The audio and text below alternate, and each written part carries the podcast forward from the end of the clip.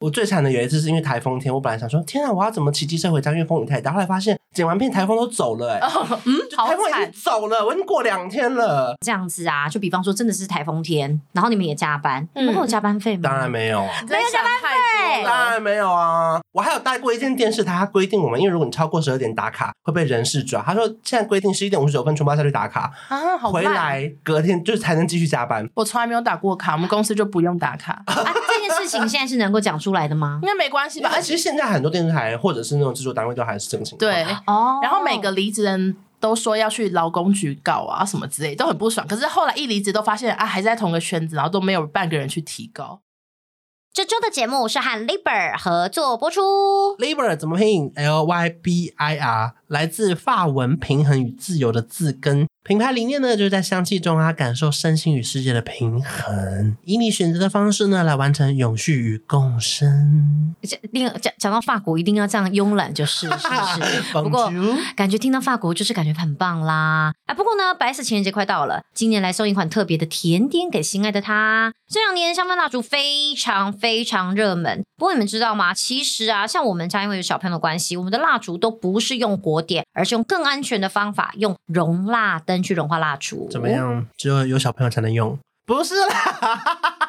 OK 我们这个口播要不要继续下去？我们先拆火啊，拆火。还没讲完。OK，其实我自己也用容纳灯很久了。嗯，不过我要跟大家分享一下这个 Liber 很厉害的地方。我选的这个呢是复古容纳灯的可丽露款，它是由台湾家具师傅的手工打造，它采用全实木的防烫设计啊，还有定时安全断电的功能。我自己很推这个功能哦，它可以设定几个小时断电，这样子就不用担心你睡觉睡到一半啊醒来了忘记关灯。或者是出门忘记熄灭蜡烛，立刻跑回家，造成一些不安全的意外啊！而且这个熔蜡灯呢，非常非常漂亮又安全哦。这款可丽露造型的熔蜡灯，它有两个颜色，一个是原木色，一个是胡桃木。我自己是选择胡桃木，因为我觉得其实这个胡桃木的颜色跟我的居家装饰都还蛮搭配的。那再来呢，我们来分享一下 Liber 这个精油蜡烛，它是百分之百天然大豆蜡，然后添加许多保湿按摩油的成分。它非常的特别，因为它由法国的调香师调了非常多属于台湾茶香的气味。哦，那其中呢，这个煎茶与栀子是品牌二零二三年年度热卖的前三名。欧莫啊，欧莫，这个栀子款呢，我觉得它是一种干净的宝宝香。你知道很多女生她喜欢香味，但又不希望香味太复杂，希望给人一种天然宝宝 pure 的感觉，我就非常推荐这一款。对我来讲，它会有一种香草乳液那种淡淡甜甜的香气。忘记分享一下我的熔蜡的呢，也是可丽露的胡桃木色，这个颜色只能说是质感 top one。蜡烛呢是用日式煎茶与佛手柑，这个是我特别选的，因为我那个时候就想说要有一些你知道，香香的茶香感，我觉得很喜欢呢。这款呢，它里面添加了一些茶叶原精，所以它的尾韵啊，就是闻到后面会有一些那种茶叶冲泡完回甘的那种香气，这么深奥。我跟你讲，闻一口就回甘，不愧是 干嘛偷别人？法国调香师啊，干嘛偷别人的台词啊？我自己觉得这一款蜡烛啊，很适合放在那种客厅或是公共空间。我觉得最主要的就是一开门就会闻到这个味道，而且我跟你说，其实它不用熔蜡灯，就你放在那边，你一开门也有味道哎、欸，味道这么重，这么棒。我看就是客人或是家人一进来的时候就觉得，哎。想泡茶喽。OK，那讲了这么多，我们现在是不是应该来分享一下重点？我们的 Liber 白色情人节优惠是从三月四号到三月十八号，全馆你只要任选一款熔蜡灯，就会送金巧版栀子麝香蜡烛哦。爷爷泡的茶有种味道叫做 Liber。你听过这首歌吗？当然了，我怕你没听过啊。我怕有些年轻人没听过。哦，好了，反正就是，如果说你也想要有一种爷爷泡的茶的味道，在家里面呢，就是有一种 Liber 的香气感的话呢，我们这次的资讯栏呢有提供负能量周记的专属折扣码。如果你在三月十八号之前要下单的话，记得要输入我们的折扣码。来，告诉你我们折扣码叫什么？关关秋叶好辣，哪个辣？蜡烛的蜡。哎，我这品牌还有超级幽默，当初他们提供我们很多折扣码选择，我就觉得这个最好笑。对，你就输入关关秋叶好啦，就可以啦，我们就可以除了品牌的白色情人节活动之外啊，我们还可以再折一百元。不管你是要想买给自己，还是要买送给另一半，或是买给你的爷爷泡的茶，都可以哦。记得要输我们的折扣码是关关秋叶好啦。OK，来跟一起懂生活的我在睡前点一盏喜欢的龙蜡灯。对不起哦，我怎么会突然讲龙蜡灯呢？OK，来跟龙年龙年了，龙蜡灯啊，起来好不好？龙年行大运。OK，安心陪你入睡哦。礼拜一的早晨，欢迎收听《负能量周记》。等一下，你干嘛抢我台词，还模仿我的语调啊？你在抢我的破口吧？现在怎样？一大早要吵架就是。我是秉持着负能量周记的精神，一早就要吵给大家听。好了，总之希望大家听得舒压，跟着我们一起吵，也一起哈哈大笑吧。快来听听这集聊什么吧。不用担心，一定会讲你坏话就是了。嗯。礼拜一的早晨，欢迎收听《负能量周记》。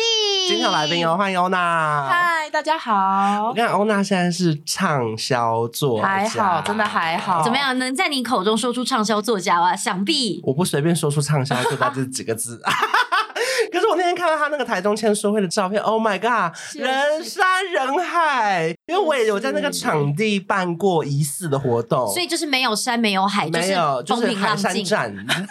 你知道欧娜那个照片上连二楼、三楼都排满了人呢，宛如那个原子少原子少年，原子少年。你知道那个有有个有个中庭感，你知道吗？我知道，他们是从上面这样看下来。Oh my god！我那时候真的有跟网友说，就是因为他们有贴一些以前五月天石头去的人数，我就说希望能比照办理，叫大家一定要带小孩、带狗狗来这样子。所以你是有有有跟大家许愿，然后这个愿望真的成真了啊！其实我每一场都会许愿，因为之后还有台北场跟高雄场，oh、我就是说麻烦赶快报名之类的。那有需要人去唱歌吗？只对面。唱歌是还好，舞台有那个重量限制吗？拒绝。而且我跟你讲，不止这样哦，嗯、他更厉害的是，书除了卖的好之外，本来他在那个 podcast 时候开个玩笑说，如果人很少的话，每个人都可以拥抱。结果他在活动前一天还说，我们不能拥抱了，因为人真的太多了。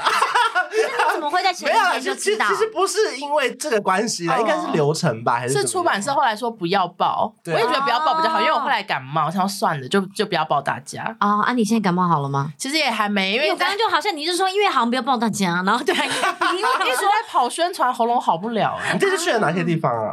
也是上一些 podcast，然后之后还要第一次上广播电台，我从来没去过，压力好大。紧张吗？蛮紧张，根本不知道他是马克他们的吗？不是，是真的完全不知道是谁。我想说，OK，就是跟陌生人聊天。因为至少我还看过你们两个的呃网络，大概对你们都知道。可是像那个我真的不知道是你是因为电台通常我们真的就只听得到声音而已，没错。有我也我也是出书时候上过很多电台，尤其是那种大刚毕业的大学生主持的啊，就应该很糟哎。对啊，没有就是因为真的不是什么 hit fan，可是那个连电台本身你都没听过，可是你都会想说我是新人作家。来找我就都去，谦虚要谦虚什么的。对，然后去完之后就说哇，不是，我觉得刚刚已经先讲说那应该很糟，后面接下来说要谦虚，我觉得这话有点不假。对对对，抱歉，我刚刚是觉得好像有点啪啪打脸嘛，啪啪打脸。看完这本书，我自己觉得超精彩的地方，是因为我想起那个做幕后时期到底有多像死人般的日子。哎，而且最重要是他的那个书里面，就还充充满了图片，各式各样，比方说睡睡在沙发，睡在工作室，那个我真的选了很多张。对呀，我觉得作者应该是欧娜加少中哎，这些这些照片这些照片没有记录下来。我以前摄影师，我以前看到他拍我都蛮不爽的，因为都很丑，我就是拍屁拍呀，然后每次起来都是骂脏话。可是现在就想说，哎，有照片吗？可不可以传给我？我书要用，他就给我很多张这样子。所以其实反而还意外的突然感谢他当初这个鸡婆的举动，事业摄影师。可是我觉得书名真的取得很好哎，哦，他叫做从苦瓜变成哈密瓜嘛，熬成哈密瓜，没错。为什么一开始会变成哈密瓜？对，我其实也，因为西瓜也蛮甜的。对，因为昨天我就在看书，看看看，然后就是我就突然发现，奇怪，真的是每一个每一个段落后面都会有一片绿色。我想说，这个绿色像微笑的东西是什么？是哈密瓜，是哈密瓜。苦瓜是我之前就很常抱怨我工作很苦，然后那时候还有去一阵子有兼差当声播主，然后那时候昵称还真的取苦瓜小姐。对，然后哈密瓜是当时大家就会说，希望你赶快变哈密瓜什么之类的，就是网友们其实是。是大家帮你取名字啊，所以其实算是很有意义的耶。谢谢。那我觉得你这本书出来，我觉得应该不止你自己本身是高兴的，我觉得应该是连你的听众都很高兴，因为有一种是你，因为你的书名甚至是用他们帮你取的那个名字，嗯、他们会很有那个参与感的感觉。对，也是他们陪我很多年，里面写到很多跟他们有关的事情，这样子。嗯嗯嗯。而且这本书的推荐人也很厉害哦，洋洋洒洒一整排，包含像是 S 姐啊、康永哥啊。嗯、你一开始有斗胆去找他们推荐你的书吗？要如何开口啊？嗯，因为我其实一写的时候就觉得我一定要找他们，因为康熙占了我一大篇嘛。嗯。然后，但我又非常的害怕，所以我就写了一封很有礼貌的信。然后我一传出去，就立刻把脸书关掉，因为我是直接找康永哥本人。我想说，我不想，你也没有透过他的经纪人或什么？没有，因为他他就是有我没有脸书好友，我想说直接问问看好了。嗯、可是我又不敢接受到他的回应，我甚至连他有没有已读都不想知道，然后就传出去，然后立刻关关，把电脑都盖起来这样子。可是那个时候心里的 OS 会想说，他要推荐我的书吗？还是你会担心他到底怎么？他说没有就算，就叫我爸推荐，就是。抱持最坏打算，毕竟爸爸也有版面。对，我想说，就是，反正最常还有 Dora。对对对对，我想说啊，反正认识很多人，就试试看。然后结果康永哥大概一个小时就回说没问题呀，啊，然后我就吓到，我想说 OK，那现在只有他一个我也没关系的。哇，真的很幸运，很重量级。还好有先去看他的展览。哎，对对对，有打卡，对，还好有记得吧。没错。可是这本书我觉得他就是边看的时候真的是血泪史哎，而且我一看就想说天哪，想起好痛苦的日子哦。对，因为。这在这完全就是他前半部真的几乎都是在讲，就是电视啊、生活啊，然后怎么样，就是熬夜啊，然后录影前一天有多忙多累之类的。嗯、没错，就是完全就是你们你们的心声呢。你你可以透露当年薪水多低吗？因为我当年进去的时候是两万六，然后扣完劳健保大概两万四。哎，我跟你完全一样。欧盟，我们应该是同同时代吧？然后我们动不动就是睡在剪接室，还有客厅的沙发，嗯、然后隔天起来继续吃早餐就进棚。差不多。我最惨的有一次是因为台风天，我本来想说，天啊，我要怎么骑机车回家？因为风雨太大。后来发现剪完片，台风都走了、欸，哎、哦，嗯，台风已经走了，我已经过两天了。然后他说，天哪，台风不干我的事、欸，哎，我在剪接室睡得真好。哎、欸，但我好奇，像你们这样子啊，就比方说真的是台风天，然后你们也加班，你们会有加班费吗？当然没有，没有加班费，当然没有啊。我还有带过一件电视台，他规定我们，因为如果你超过十二点打卡，会被人事抓。他说现在规定十一点五十九分全部要下去打卡啊，好回来隔天就是才能继续加班。不然他报销不了，会变成你跨夜上班的。因为会，这其实是不符合劳基法的嘛。尤其看你们打卡记录期就知道，所以他们其实也想办法要就是躲避这些。我从来没有打过卡，我们公司就不用打卡 啊。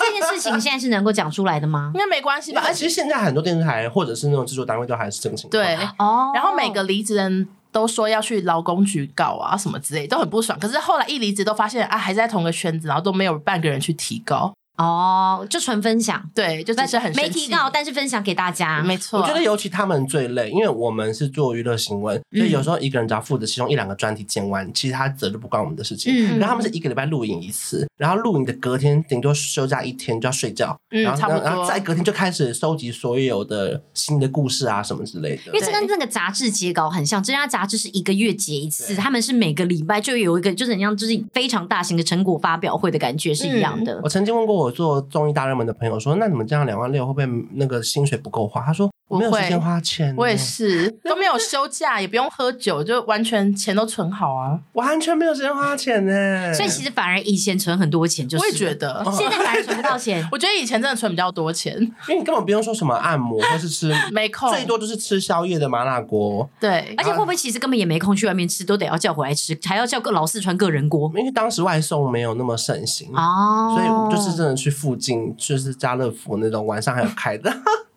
可是，可是，可是这一段故事，你们不觉得就是很像当兵一样？你们就是可以讲一辈子嘛？我发现，就是你们可，而且里面的那个那个丰富度，是你不管怎么讲，都可以一直不停的想到一些不一样的新故事的感觉。嗯，因为我就 podcast 讲一次，书再写一次，然后不定时再回味一下贴文献动什么的，大家都还是很爱看。对啊，而且时不时就会再想起一篇没讲过的事，对，对不对？你自己有觉得最印象深刻的单元吗？我印象最深刻的就是宅男单元，嗯，因为那时候做素人单元很痛苦，要凑其制作人满意的，然后他又要求每个都要有特色啊，然后收集不同东西，或者是口条好之类的。那我就是很常被派去找素人。那这个主题宅男是制作人想要，还是你们企划？我真的忘记，应该是某个同事提的。嗯、但是有时候提太难，我就会很不爽，想说你是同你是同稿对不对？我那时候不是我，我也是节目企划。OK，我想说提太难的你要做就自己做，因为首先你要找宅男，要找口条好，很难是宅男啊，已经有点难了。对啊。然后反正就是有同事提这个，然后结果后来他又做不出来，然后那个制作人就叫我去接手，这样啊，我那时候真的好生气哦，因为我已经连续做好多周的素人，然后做做素人很累，因为素人比艺人还宅男找，对，有经纪人什么的。然后素人要找八个，然后艺人要找五个，你一集要跟十三个人对稿，哦、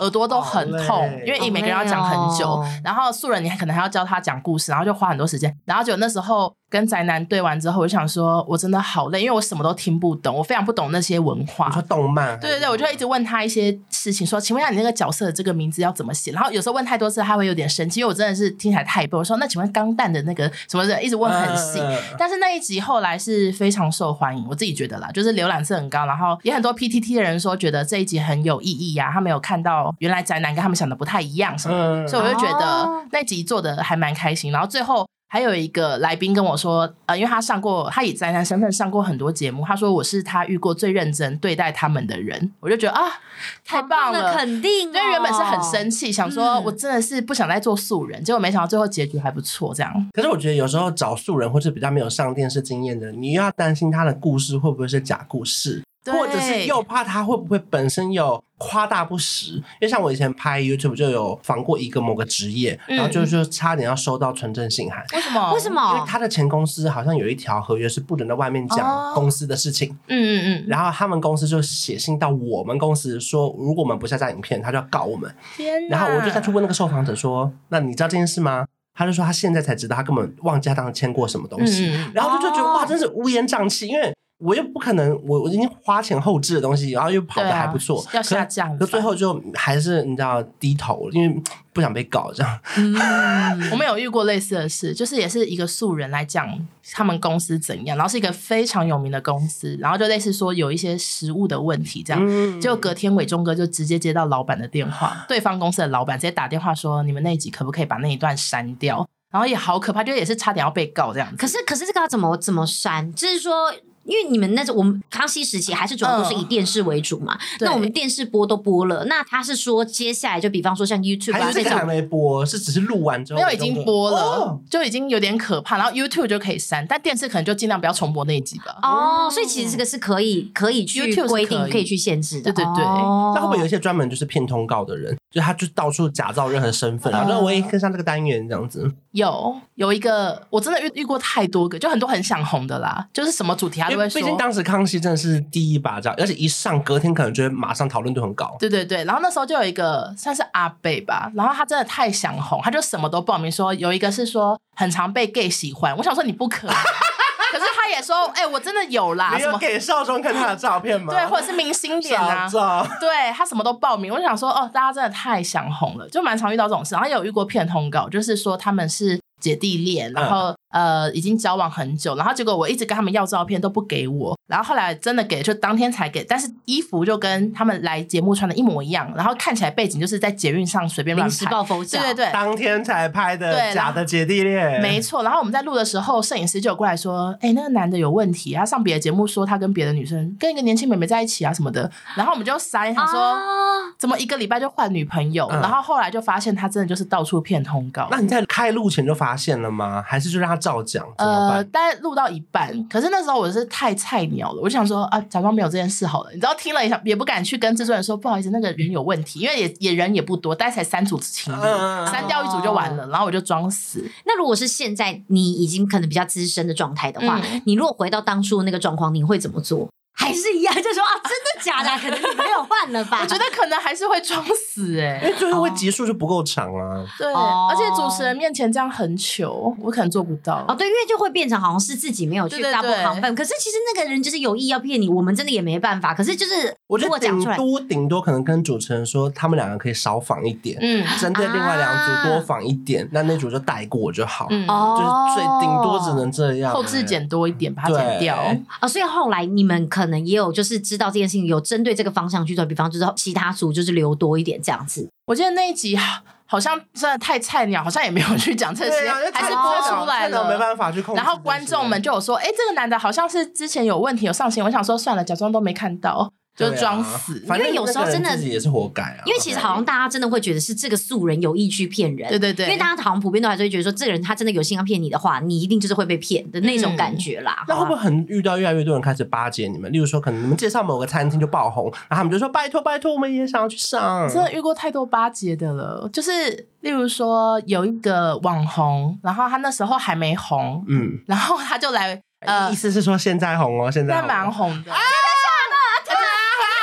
你好会听弦外之音哦！我很会听故事啊。我刚刚还在幻想我的刚刚那个辣味卡那个卡拉鸡好像有两块没吃，你居然就已经听出这个重点了！Oh my god！然后他那时候就是想尽办法，就是呃上我们节目，然后就先上 A 单元，再上 B 单元。嗯，然后就上完之后，他那一阵子就是。还会来探班啊，送我星巴克之类的，还会探班，很用心，还蛮用心的。但是一离职之后就没什么联系了，就是蛮多这种的。我蛮多，跟你一样，跟你一样，关晓雯，就是红的时候，哎，不是，就是你在负责一个红的时候，就会很多人想要那个巴结你。然后我们还有遇过，就是呃，餐厅很想要来上节目宣传，因为那个真的效果会非常好。到现在大家都还在吃那个珍蜜便当，哎。哦，真的吗？小就在旁边那个毛起来。以前在东区啊，只要经过某个地方，他们就会说这家康熙推荐过，那家康熙推荐过，这家康熙推荐过。然后真的只要是康熙推荐过，都大排长龙。然后有几家就真的生意变超好，就说那我请你们就是来我们餐厅吃一下，这样招待你们。就后来只招待高丽菜，烂不烂？就有一家火锅店，然后找我们连培根都没放。对，他就一直说，哎，请你们吃高一菜。我想说这什么烂招待啊？或者是去吃某一个，哎，这两家都倒闭了，所以可以讲。然后另外。另外是一个韩式二十四小时的，以前很红，嗯、然后他也是说招待我们，就只招待韩式拌饭哎，就是都好烂的，招待一整餐吧，然后他说多少钱呢、啊？我们同事是一群冤大头去被骗呢，然后所以你们还有自己付钱？有，然后而且那、oh、那次火锅我们还带了一个艺人去，很红哦，然后他只是刚好跟呃来探班，然后我们说、嗯、要不要一起去吃招待？就还算他钱呢、欸，oh、my 我想说好坏。我我有遇过一个类似也是偏好笑的，我跟我朋友去吃火锅，两个人大概吃个一零三零吧。嗯，然后呢，我去结账的时候，那个有点像是老板的女儿之类的，或者老板的儿子，就是反正就感觉他不是平常在那边上班，可是他是感觉下家里来帮忙。嗯，他说：“哎、欸，刚刚我也很喜欢你，那可不可以在这个盘子上面签名？嗯、那我们一零三零就收你一千就好。嗯”我好烂、喔，我的签名只值三十块吗？欸他花三十跟你买签名，就是我也可以付一零三零，你不要便宜我。可是他突然说：“那我你帮我签个名，我们就只收你一千。”我就想说，我的签名只有三十块，吗？签了，因为好像还是有三十块，没有。好气，因为因为那家火锅很常吃，我也觉得签名是 OK，嗯，只是说这个说法，我会突然觉得说。我签名三十块，所以这说话的艺术哎，我宁可你跟我照收原本的金额，嗯，就是我就是专门签个你签个你也 OK 啊，对啊，真的耶，所以其实真的有时候好像还是要热情一点、大方一点哎，哎，可是你在做这节目的时候，会不会有一种我一定会做一辈子的感觉？嗯，康熙的话，我原本就想说我一定要做到节目倒掉那一天，你结果还真的倒了，对，我就没有想到。倒这么快，就原本可能抓个两三年，我觉得都没问题，嗯、就好像才一年半左右就就结束。因为那时候我在做完全乐的时候，我就想说，我这是世界上最快乐的工作，我要做一辈子，嗯、然后就做到也是被资遣的那一天。所以那个时候 你发下好语，你要做到他倒掉。结果后来得知消息的时候，还不是从公司内部知道。对，没错，是看了主持人的脸书发文才知道。嗯，就是先收到朋友通知说，哎、欸，你有看到蔡康永请辞吗？我就说什么，然后再自己去看，然后想说，那我现在干嘛？因为明天要录影，我想说我现在做什么不知道。想说是明天就要倒了吗？欸、我跟你讲，那天全台湾的人都震惊。我那天上班上到一半，啊、然后突然我就在那边，我就在那边办客人办一半，然后突然呢，就有人就说，哎、欸，就是你知道，突然很多讯息，嗯、我就这样点开那桌上讯息，我就这样子愣在那边，然后就一直看着手机。我没有办法跟前面的客人讲话，甚至我觉得我可能可以跟前面的客人说：“康熙要停了，你知道吗？” 我觉得大概我可以跟客人两个人大概震惊在那边大概三十秒，可以久久，哎、嗯欸，真的久久不能自己，哎，真的你就会想说，怎么会有这么一天的到来？你知道会有，但你没想到是真的来了，你没有办法 handle 这一切，因为那那就是我看电视订第四台的主要人生目标。哎，那时候你想说你要失业了吗？有有这种感觉，想说，哎、欸，所以是要失业了吗？然后就都还来不及想太多，制作人说，来，我们去开会，然后就开始讲说，哦，主持人说要做到什么时候啊，然后要做什么主题啊，大家开始准备，然后就很忙很忙。哦，他有一些他自己想做的主题，对，其实可以完成他的梦想。没错，就是那个康熙尾声的很多主题，全部都康永哥想的，就他想要做这些，哦、然后我们才做。那不是有有时候也蛮麻烦的哦。因为他们后来很多是一个主题，他们要去捞以前的影片来对，非常的累。但是因为他想做嘛，然后也真的快结束，我们就想说好好的送终那种感觉，这样子。因为最后一集大家真的没办法忘记，很好看，在床上好好笑，不行。哎，连床上都他想的，他真的是。就是床上，然后最后走进去剪影，全部都他想的。然后一个一个那个布幕要拆掉。对，就是他想的。不愧是导演呢，很厉害。每一个画面他都真的都在他脑海里。可是那时候就正式失业嘛，还是你们公司有其他节目会收留你们？呃，马上那个公司就说会开新节目，你们就要去做。所以那时候就立刻到了新节目这样子。哇，是接他们那个时段的新节目吗？不是，是同一时段的新节目，所以完全没有什么失业的感觉。马上变又变超忙，因为新节目开之前非常的。就是现在的小明星大跟班，哎，对。哦，然后后来做着做着就刚好又换工作了，做着做着就被外派到北京去做小 S 的姐姐好饿，嗯，然后做完之后又回来做十八岁不睡。哇，哎，你我真的做好多节目，而且是都是入围金钟奖，哎，对，有入围金钟奖。哎，你光这句话出来，突然就有很多制作人来挖角你，哎，该不会？呃，不会，我想我我后来就赶快离职啦，因为太累了，就逃去直播平台这样子。可是以前其实真的还蛮有一阵子是流行去北京工作的，尤其是影视圈的人，包含我们很多唱片公司的朋友啊，如果他可以升官去那边当个什么高层，那他们现在等于是很多大中华都是从北京那边在。放预算或什么之类的，嗯嗯、而且他们钱还是蛮多的哦。对，薪水可以加急。因为我随便框看一个什么奇葩说那种，嗯、你就会觉得哇，那个预算跟我们在棚内做一个访谈真的差太多了。对，你一开始看到那些钱你们可以使用的时候，是会觉得说哇，我们可以做一个大节目吗？就觉得说这个节目真的是大手大脚，好开心啊！可以大花钱，可以盘子都买新的，不用一直用十几年的。对。全部都，我们全部都买新的，然后地板好干净，好新这样子。我们以前穷到就是所有的道具都是去借那个世间情的，就是 借八元。你是说你是说电影的吗？不是，不是电视电电视剧的。对对，台台湾台湾台的那个八点档世间情，然后他不是都会有盘子玩，然后啊，因为都三立都三立，全部都是借世间情的。啊我们没有一个自己的东西，因为太穷了。那后来你们想干嘛就干嘛吗？还是其实有钱也不代表可以做任何事情？我觉得我们后来好像有点快速的把钱花光哎。同事真的每个人都大手大脚，然后最后就是后来那个制作人又突然说不行，要开始省钱，然后我们就突然又变蛮穷的，我也不知道到底发生什么事。可是你们整个 team 是台湾过去的吗？我们整个 team 都是台湾过去的，然后再跟爱奇艺的对接这样子，那边有一群中国同事这样。可是那这样生活习惯或者工作习惯应该不会差太多吧？因为都是同样的同事。呃，就觉得他们公司比我们好真多，因为我们开会都会拿一些纸啊、笔啊、小笔记本去记，嗯、然后他们全部一整排都是 Mac，我就觉得啊。有个落差，就像我们现在这样嘛。我跟仿钢是纸，你的仿钢是那个就手机而已啊。可是就是那时候公司真的很穷，我们每个人的电脑，我都我和少宗那时候还一起团购，就是 Momo 最便宜一万多块的笔电而已。就我们两个那时候也蛮穷的，嗯。然后去那边笔电一下就坏掉了，就开始用笔用那个纸和笔在开会。哎、欸，可是我有点好奇是，是因为我有看书，是说你们里面那个住宿的地方是非常非常可怕的。对，那。可是他们那边的薪资是不是比较高？他你们那时候有办法在租到就是更更棒的地方吗？或者什么？还是其实因为那边的其实生活开销蛮大的。哦，我书里面的有拍那个那边很恐怖的住宿，可是那个一个月大概要六万台币哈。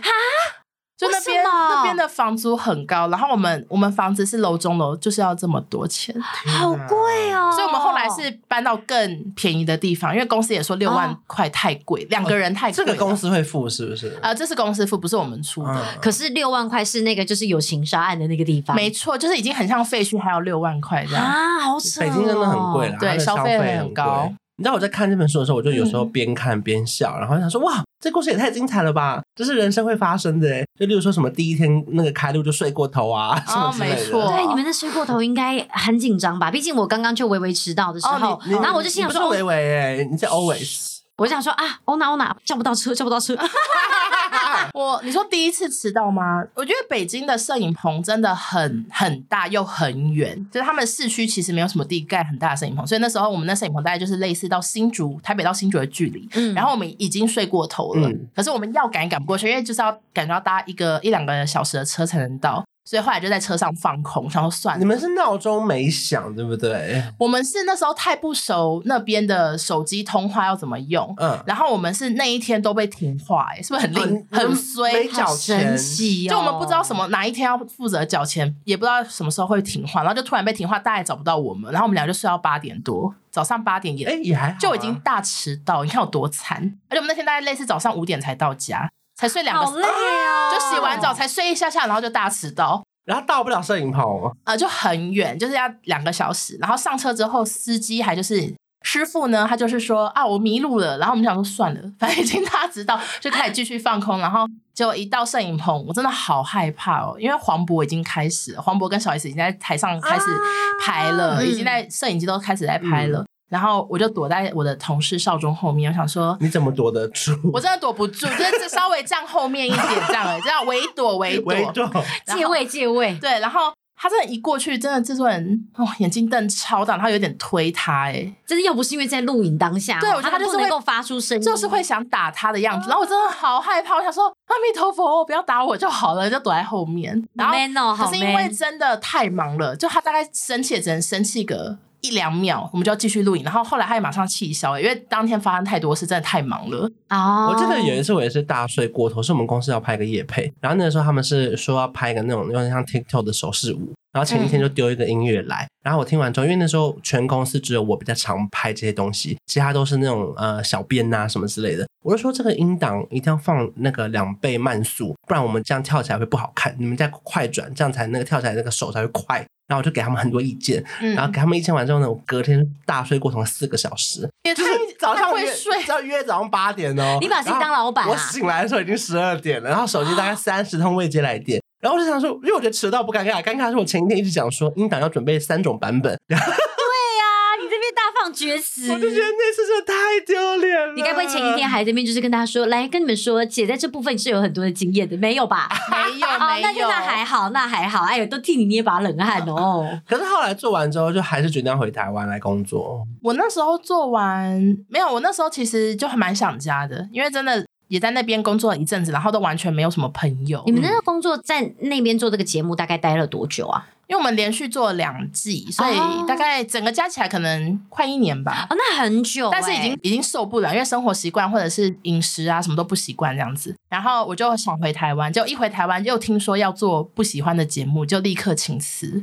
哇，就有点不太想要回，因为我觉得在北京待惯，就想说啊，这边都可以正常的上下班，然后这边也比较有钱，嗯，然后我回去又要过那个很穷的节目生活，然后又不能又不能放假。不喜欢的节目是名字不喜欢，还是主持人不喜欢？主持人不喜欢，所以不方便讲啊。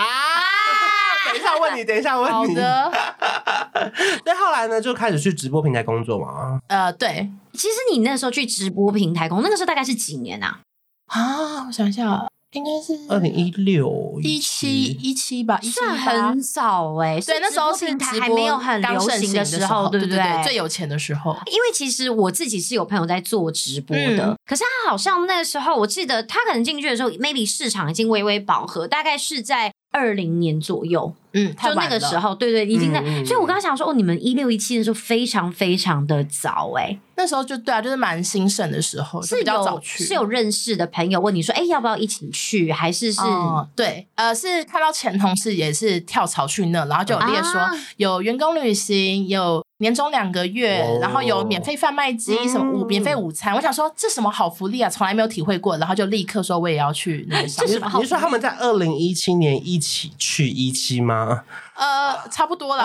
我那是一期吗？你那是一期，各种一期。二零一七一起去一期。OK OK。而且后来很多电视台、很多制作公司都跳到直播，因为直播因为直播平台薪水真的给的比较雄厚。嗯，因为不知道他们的那个背后到底是谁，因为每一家直播平台都非常有。也有可能真的就是观众啊，因为其实它是是一个互动型的，应该有一个对对对平台。就是比呃制作公司的薪水好一些了，我觉得也没到很多很多。可是，可是你觉得一开始的心态上会不会有点不一样？因为像我们以前在做娱乐新闻的时候，就会觉得说，嗯、我们都是写那种大咖艺人，哦、中间落差，中间已经不想写网红了。嗯、然后到后来更不用说更多直播主，就是我们在写新闻的时候，主管都会说这些都不要写。可到后来没办法，我们得对这些低头。对，这些人流量就是好，他们敢做事情好多。嗯嗯。一开始你到直播平台的时候，会觉得说，哎，我以前电视台的。啊，我那时候完完全不用那种感觉，因为我的来宾都变直播主，根本就是很多是路人这样子。对。但是我就想说啊，这里工作好闲哦，我要好好，然后钱又比较多，好开心，所以我那时候蛮开心，就好。好几年都是过着比较轻松的生活，然后就有空去发展自己的 IG 啊什么的，哦，算是这样子才开始有自己的副业，就是维持着你喜欢的这种工作调性，嗯、但是整个 tempo 变得很慢，很很 relax，就是有一种好像工作很久了啊，好不容易可以放松一下那种感觉。没错，可这中间你有想说，哇，他们好像赚的还不错，我自己也来一下这样子吗？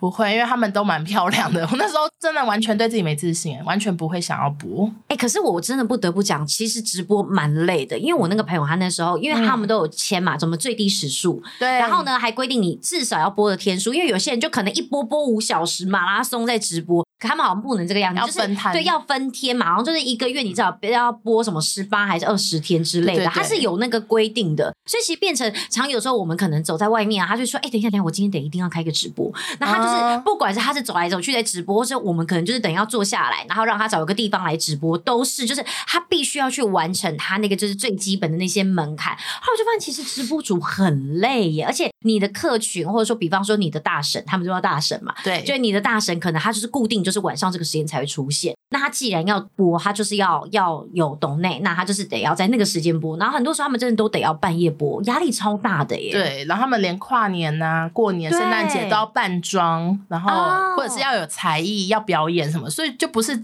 有些是很会聊天，聊天其实也是才艺啊。嗯、所以我就觉得大家也不要太小看直播主，他们真的很厉害。对啊，他们很多排行榜啊，然后还有比赛啊，第一名才可以拿什么奖金、啊嗯。对啊，你看像我们聊 Podcast 聊到都已经没主题能聊了，你看他每天聊哎、欸。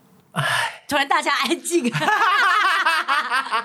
我们是真的快没主题可以聊了啦，真的哎哎，那后来你就做到直播直播的节目之后，会想说，还是想要把以前的东西慢慢再做回来一点点嘛？例如说发一些艺人的来宾啊，或什么之类的。我们后来有做一个。娱乐的直播节目，去你的娱乐，嗯、然后是小鬼跟海芬，嗯、还有凯莉主持的，对，所以那时候就有再接回到以前的演艺圈。你那时候有觉得说，哇，原来在这边还是可以做到以前熟悉或喜欢的事情吗？其实那时候也觉得压力很大，因为我们平台太小了，讲去你的娱乐根本没有人知道是谁。这节目很红，好不好？真的吗？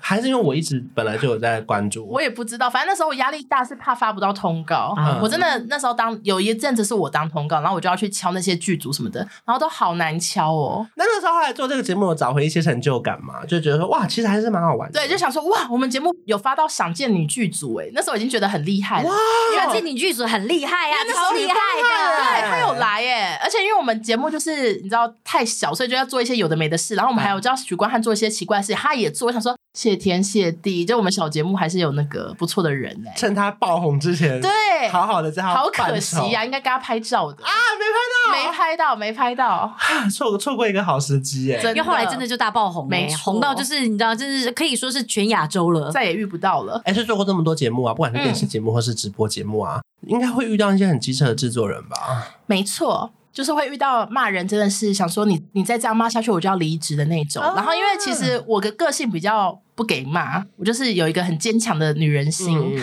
但是别的 team 有一个制作人非常的疯癫，然后那时候就他骂了很多经典语录，让我来朗读给大家听。你还还有准备是是？我有准备，因为我昨天有好专业好专业的来宾哦，有做功课呢。很多前同事，呃，为什么当初面试你没有跟我说你是个白痴啊？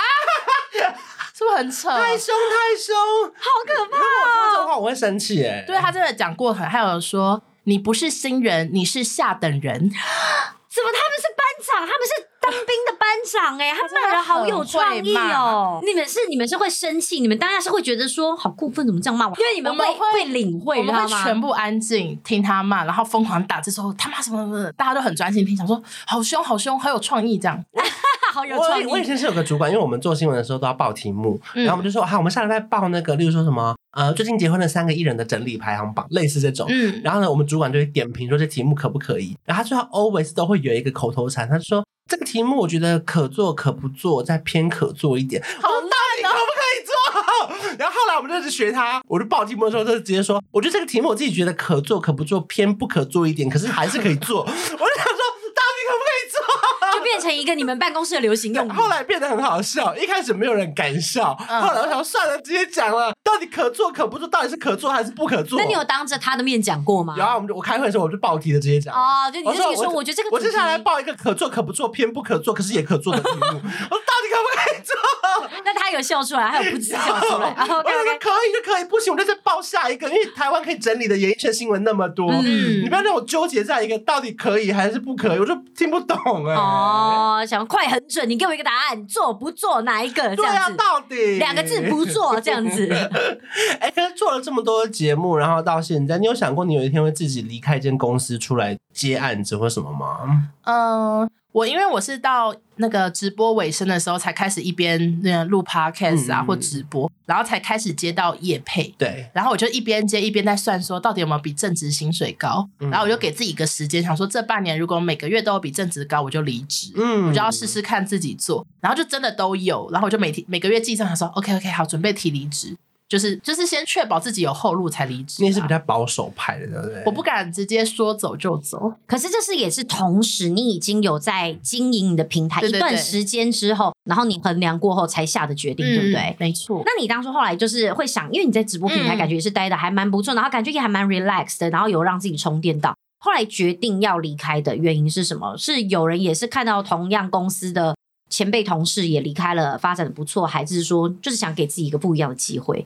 我觉得一方面是我真的做很腻，因为直播直播平台他们真的只要直播主来上，原本有尝试过找艺人找什么、嗯、啊都没人看呢、啊。哦，所以因为观众还观众还是看直播对啊，所以直播平台大家其实爱的是素人，对不对？对对对，大家是不要什么明星光环，不要 get 到这样。然后他们要的呃公司要的是赚钱，所以我们要想办法在这节目中一直设一些。要钱的投票，让观众去投。啊、然后我已经做这个做好多年，我就一直在想要办法榨观众的钱，我就觉得也是做的很无聊。有时候就是说五个直播主来，你们就要请他们抖内，然后看谁排行最高，第一名有奖励，我们就一直抽这些钱。对，我们我们不能抽了，公司，公司可以，可是我们就要一直要帮公司赚这个钱。我想说，我真的不想要再帮公司赚钱，我想要，要就是帮自己赚。对，我那时候就想说，啊真的啊、我就想说我以后要帮自己赚钱，所以我才提离职这样子。哦，所以其实你真的已经刚好就是你看前面在康熙，要么就是还有不止发通告，然后还有企划、嗯，对对。然后到后来就是也是想了非常多的关卡，然后甚至是想了怎么样帮大家就是积累财富，最后就想说那就干脆投资在我自己身上。对，想说花更多时间在自己身上。就我原本只是想试试看啦，嗯，就是可能试个半年啊，如果不行再回去找工作也没有很难这样子。哦，我记得我前阵子去录一个外景节目，然后刚好遇到国强哥，然后他就说现在欧娜很红啊，跟少壮他们现在他们都出来自己赚钱了。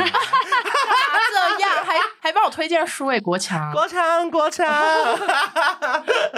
你记得有觉得很不习惯的地方在哪边吗？例如说，刚开始会担心说这个月会不会没工作，打开行事历都是空的。我我有担心过，然后就会变得毛起来接太多，又太累，会毛起来接。所以现在已经慢慢又调整，就是之前可能团购会接比较多，可是现在都变很少，嗯、就是想说还是多一点时间休息这样子。但是你看后来还有联名啊，对啊，对啊，就是。做一些比较大的合作就好了，这样。之前我觉得在也很意料之外嘛，就是哇，怎么还会有联名，然后就是到处当然呢，吓死了！这是不是不在你的人生规划里吧？完全就是意外，我都会想说，哇，今年我到底要做多少事？我还减肥什么？你知道，就是想说我今年真的做太多事，还出书。对啊，哎、欸，可是我真的不得不讲，你真的经历真的丰富到，我觉得出这本书完全值得。谢谢。因为就是你看，先是分享工作，然后还有不同地方的工作，嗯、到后来换了平台，最后就要开始在经营自己，然后接下来就开始。减肥，然后里面还有感情，呃，一点点，一点点，对不对？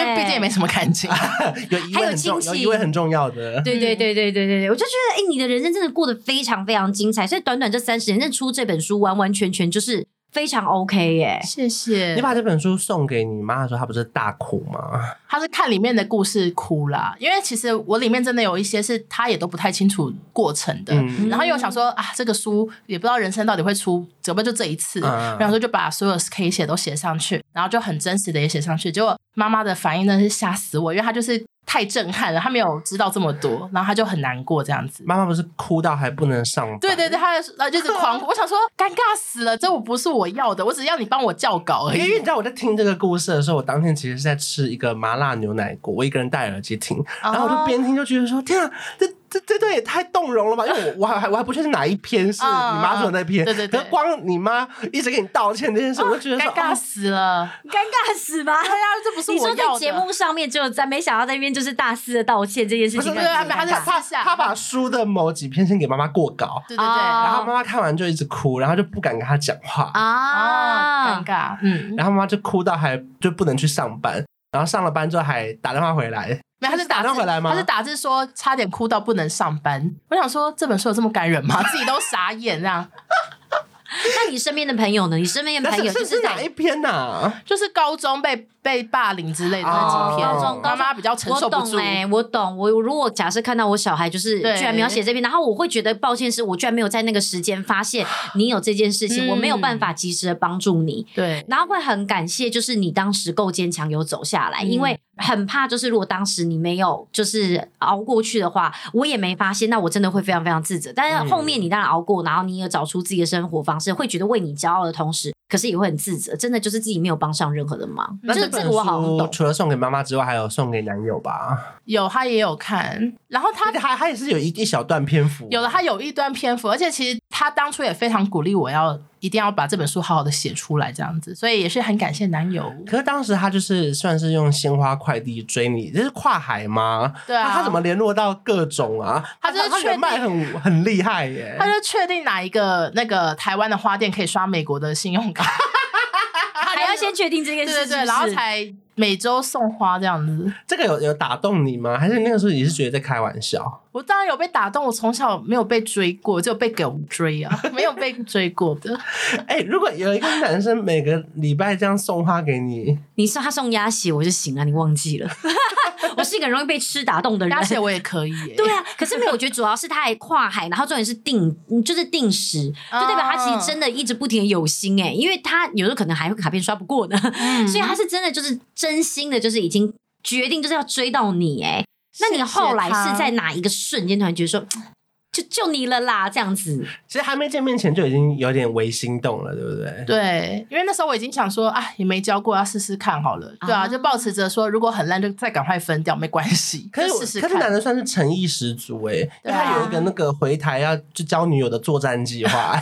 你说这个真的是作战计划吧？对，因为那时候是疫情很严重的时候，嗯、就是回来台湾还要隔离，还要去防疫旅馆，然后防疫旅馆都没有窗户，而且防疫旅馆还不能邀请你去嘛？不行不行，不能说来我们约旅馆见面。不行不行，而且好像隔没几天就要出去那个 PCR 一次，嗯、要去一个车子，哦、那是真的最严重的，所以很麻烦。然后他还是想回来，因为他听说哦，从好像类似从十天变七天之类，他就想回来了。哦、嗯，然后就一个人关在旅馆很久之后，我们才第一次见面。那你们第一次见面就开口什么？你好，知道吗？啊、呃，因为我真的太，我是一个很怕生的人，就连来上宣传我都非常的怕生。嗯、有感觉说他很怕生，因为刚刚我们就在楼下碰面到包包含他刚刚上来，哦、他都一直在打手机。你知道打手机就是一个宣泄尴尬最好的一个画面。尴尬，然后。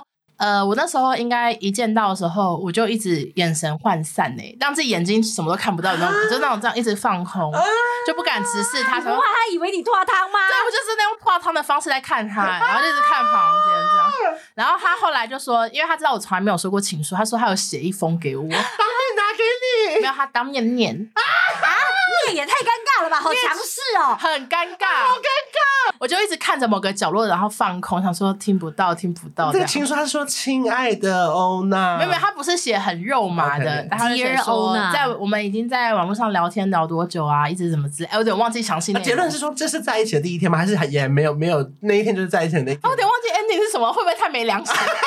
没有，那天可能你太紧张。我我说那天是有确定关系，还是说也是后来慢慢就也没有说特别说哪一天，就是哦那天就确定，就说就说可以交交往看看。因为时间也不多，因为他也是从美国请假回来，因为他已经隔离了七天，对，你知道已经扣很多天了。对，他他可能马上过几天又要回去，所以也没有像那个制作人，也可以在一起，也可以不要在一起，在一起也 OK，但是不在一起也没差，或者在一起比较好。他也没有这样，要把握时间，快很准。明明还没有很熟，我们说那我们赶快去外面旅行旅游，我们还安排了一些花东之旅，因为可是根本不熟，就是试着赶快认识看看这样子。可会不会有人会以为你是为了男朋友才减肥啊？呃，哎。好像真的好像没有什么人这样认为耶，因为我很常跟大家说，我一开始就是因为接到叶配才开始减肥，好成功，好成功。我就在想说，呃，有这个叶配来嘛，然后当初是他鼓励我接，没错，因为他觉得说这是一个试试看这样。嗯。然后我开始接之后，因为我有我也有很多黑粉，然后他们最爱攻击我就是我的我很胖之类的，所以我想说，如果我接了，如果我才瘦一点点，一定会被他们笑啊，我就是不想被他们笑，我才认真减。啊，完全是为了叶配开始的。没想到他就是开始了一条路，哎，所以黑粉真的是让我也是动力的最大的动力，没错。正蔡颖讲的，也感谢那些就是看不看好他的人，所以他才有办法走到今天呢。真的，对啊。虽然就是有时候觉得这些话看起来很恶毒、很命，心想说你是人吗？你怎么说出这种话？哎，真好，希望制作人过来骂两句。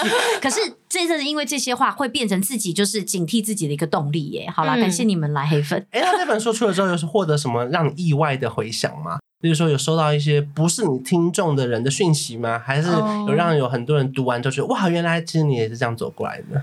就蛮多，有有一些会说他原本只是有点像路人，无聊追踪我，然后他也没有想过要买书，嗯，他只是看好像有些人说好看，就无聊买来看，就是感觉他真的很不 follow 我，真的很无聊。对对对，他说看完之后就很意外，想说比他想象中好看太多太多。我想说，那到底原本觉得我写的有多差？就蛮多这种类似的讯息，但我看到也想说，哎、欸，也是不错，当夸奖看这样子。嗯，因为他可能本来没有 follow 的那么仔细嘛，对对对，发现哇，原来你的人生也蛮精彩的。对啊，我想说也不错，就是让不有不熟悉我的人可以认识我这样子。就是感觉你也是为了不管是在 podcaster 啊，或者说网红啊，或者说就是背后的幕后工作人员，嗯、就是有一点就是我来为他们发声，就是我们的故事也可以非常非常的精彩，就是大家也看到这是我们这种小人物的生活。好，最后欧娜再推荐一下你的新书？呃，我的书叫做《从苦瓜熬成哈密瓜》，欢迎收听紫砂欧娜。然后主要就是在讲我在康熙做电视幕后的故事，然后很多怎么转行啊，然后怎么减重五十公斤啊之类等等。如果你也有相同的历程，都可以来收看哦。哇，而且现在七五折，联经出版的今年卖最好的书啊！没有听说有个刮痧的卖。医 学的对对对，输给一个刮痧的啦，肯定是因为是紫砂啦，对啦对，因为刮痧可以变瘦。哎，你现在本书要出汗，可以就送一个刮痧板呢。可是我根本不会刮痧，我干嘛？哦，你是你你减肥是没有在走刮痧路线，因为我减肥是超爱刮痧的，完全不会。所以我会一直刮腿啊，然后干嘛的就排水肿。哦，好，这个排行榜还是很激烈。我最难忘的是我那时候博客来第一，输给菜瓜布，是一个菜瓜布，不知道为什么？就是博客来不是都会生活排行，加购价永远是一个菜瓜布。不瞒你说，我每次都有加购，我是第二名，所以我后来就买了他们才关注。好奇到底多好用？打书很难。谢谢欧娜，谢谢欧娜，快去支持他的新书吧，拜拜。